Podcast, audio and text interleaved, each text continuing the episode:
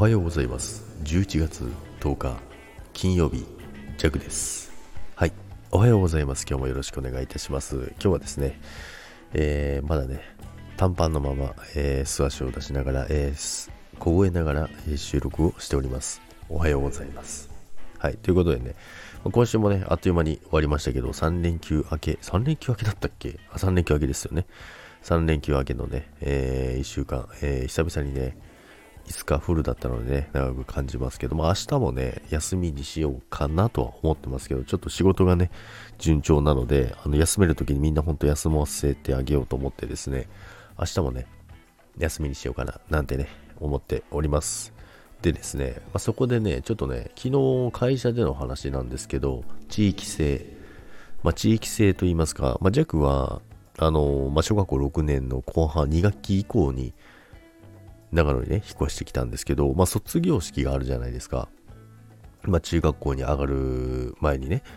であるんですけど、で、まあ、たまたまそういう話になって、で、そこで、まあ、ジャクは、あの、小学校は私服だったんですよね。こっちの長野県の私服だったんですけども、で、卒業式になぜか、まあ、次行く中学校の学ランを着るっていうね、風習らしいんですよ。いやこの時点で皆さんどう思います？や、それ普通だよって思う方だったり、いやいやいやいや、え、なんで？っていう方、これどっちかに分かれると思うんですけど、で、まあ、弱は、まず小学校の卒業式なのになぜまだ入学していない中学校の学ランを着るねんって当時ね、思ってて、でですね、まあいろいろ迷うわけですよ。迷うわけでですね、だってまだ小学校も卒業してません。中学校も入学してません。まあ、次行くのはもちろん中学校なんですけど、その行く中学校の学ランを着て、小学校の卒業式にに出るっていう決まりらしいんですよ。まあ、決まりというか、一応どっちでもいいみたいな感じだったんですけど、で、まあ、ジャックは、いや、絶対おかしいじゃんって、小学校の卒業式なんだから、小学校の時の、まあ、私服なんで、私服で出るよねみたいな話をしてたんですけど、まあ、まあ、当日になってですね、もちろんジャックは私服で行くわけですよ。で、これが、まあ、行くじゃないですか。もうジャック以外は全員学ランですよ。あのね、すごかったですよ。あの学校、その卒業式、学校始まって以来って言われましたけどね、私服で出てきたのって言われましたね。ジャック以外はもう全員学ラン来てました。まあでも、まあ、ジャックの仲いいそのお友達もね、いや、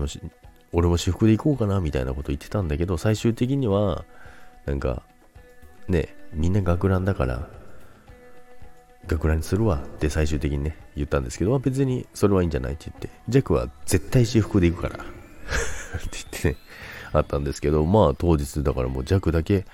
えー、私服でね、え、何あの子みたいな感じでね、っていう姿勢も感じましたけど、全然気にせずね、えー、卒業式に出ましたけども、